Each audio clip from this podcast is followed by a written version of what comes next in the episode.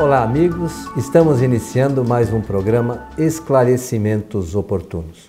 Lembrando que o nosso programa é um oferecimento da Sociedade Espírita Francisco de Assis, casa espírita sediada na cidade de São Paulo.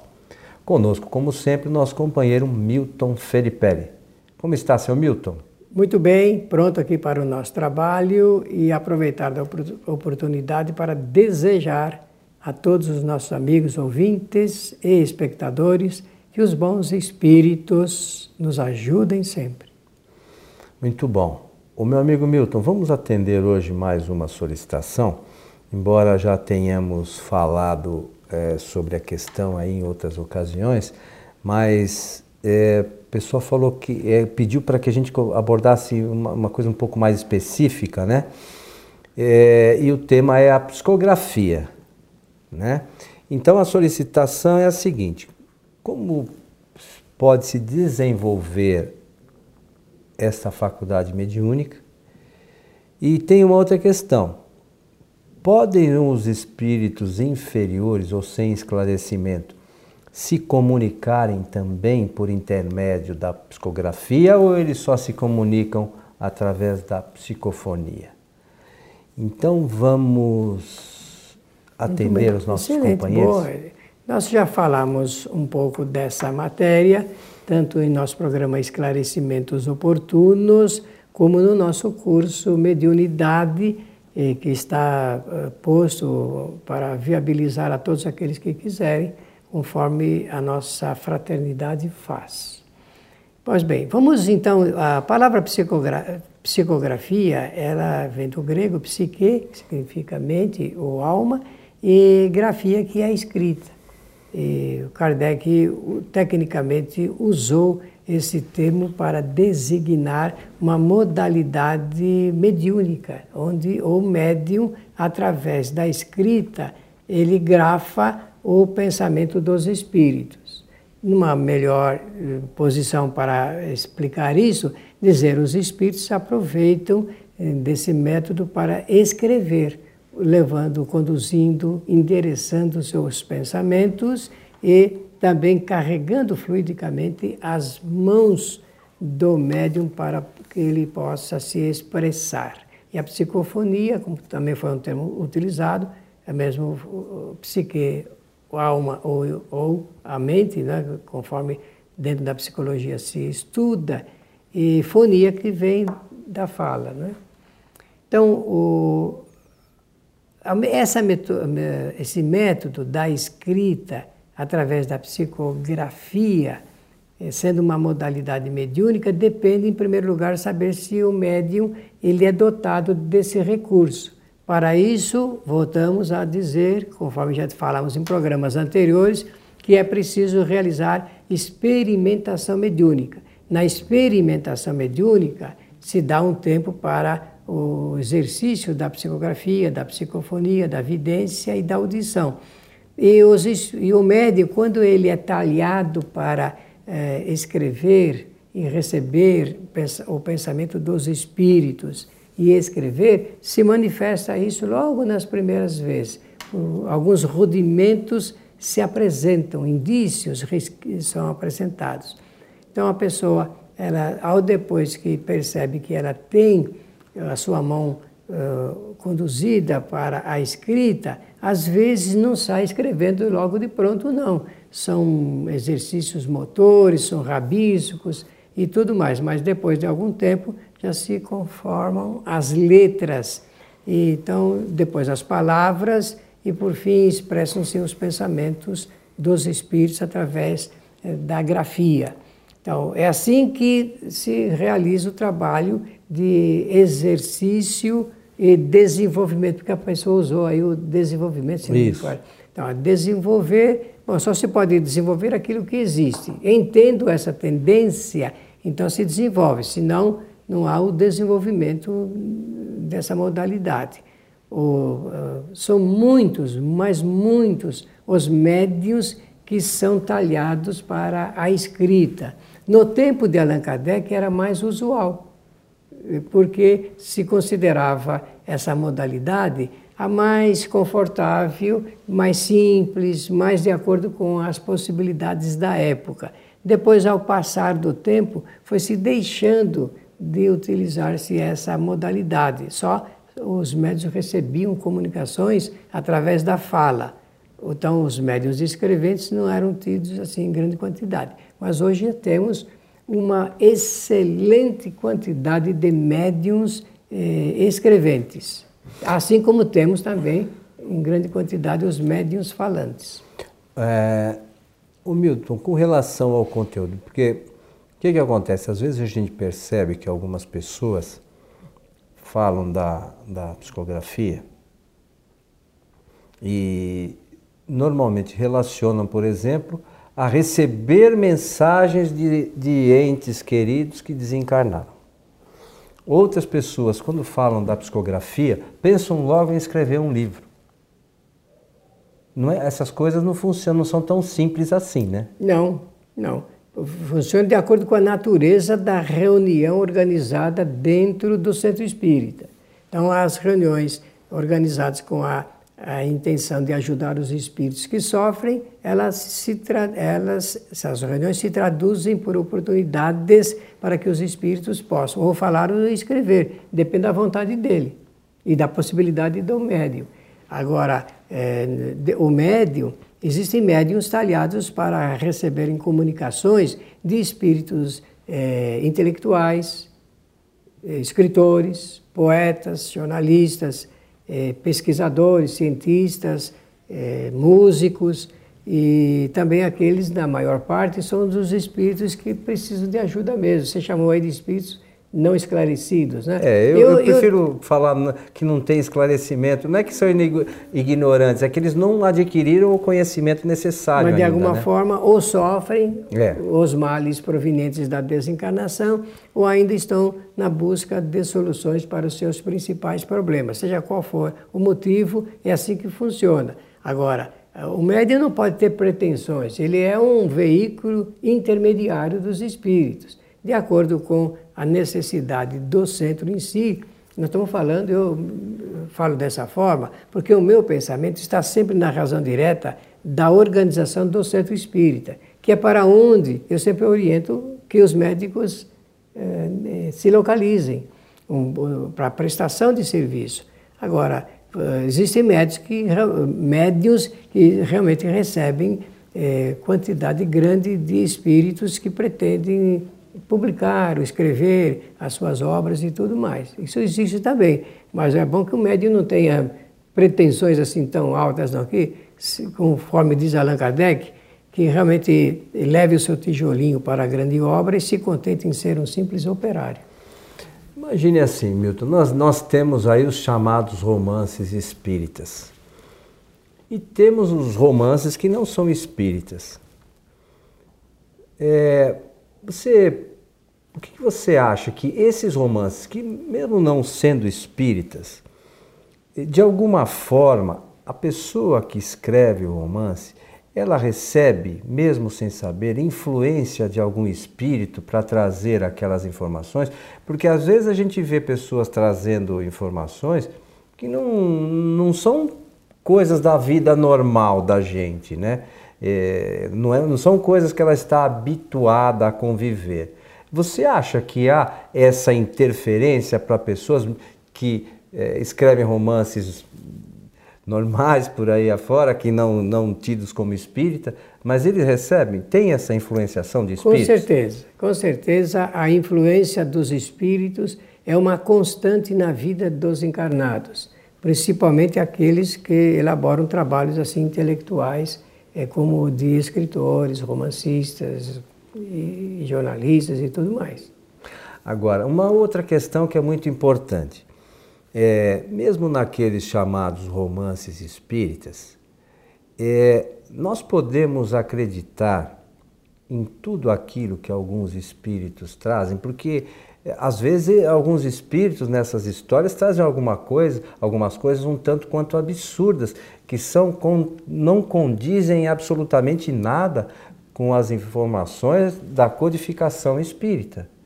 É, que crédito a gente deve dar para isso, Milton? Bom, a seu ver. Não, eu vou lembrar o que Kardec eh, publicou. Ele fez essa pergunta: devemos acreditar em tudo quanto os espíritos falam ou escrevem? Resposta: não. Tem que realmente passar pelo crivo da razão, do bom senso, da comprovação, da verificação se realmente aquilo é produto eh, eh, de que ala o espírito se encontra, por exemplo. Até porque nós sabemos que existem médiums ou pessoas que se sujeitam à ideia de que estão recebendo uma comunicação de espíritos, quando na verdade é produto né, dos, eh, da sua vida, do seu conhecimento, aquilo que ela está escrevendo. Então é preciso tomar cuidado. Você usou da expressão aí que eu considero a melhor para análise desse assunto. Muitas obras contradizem aquilo que está na doutrina. Se contradiz o que está na doutrina, eu digo sempre o seguinte: seja de espírito ou não, nós devemos rejeitar. É a orientação de Kardec. Na dúvida. Com certeza, seja de espíritos ou não. Por quê? Porque nós devemos aceitar aquilo que é verdadeiramente doutrinário, aquilo que está na correspondência da obra espírita para que possa é, melhorar o esclarecimento público. Porque só tem sentido escrever romance ou qualquer outra modalidade ou gênero da literatura, se for para eh, melhorar a qualidade do esclarecimento doutrinário. Eu tinha notado aqui, você mencionou, era, e você já falou sobre isso, que é o animismo, né? Quando às vezes a pessoa tira aquele conhecimento do conhecimento dela mesmo, né? Aquela, aquela coisa que ela externa é o conhecimento da, do próprio espírito e ela traduz, e muitas vezes alguns supõem que sejam de um terceiro espírito, e na verdade não são, né? Isso mesmo. O Alexandre Aksakov, que foi um pesquisador russo, ele deu esse nome do animismo para designar o produto que nós pensamos seja mediúnico, mas que o autor é a própria alma, porque ânimo vem, animismo vem dessa alma. palavra alma, da própria alma do encarnado, né? Então, eh, realmente existe muito trabalho, muita produção que nós pensamos ser mediúnica, quando na verdade é resultado do conhecimento apenas do ser encarnado. Isso, se perguntar, mas é bom ou ruim, eu sempre respondo, nem é bom e nem é ruim. É assim que é.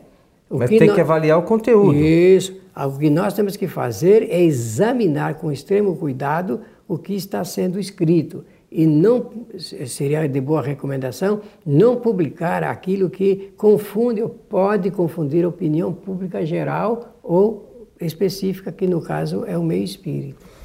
É, é uma outra questão que, que eu acho a gente poderia dividir talvez em duas partes.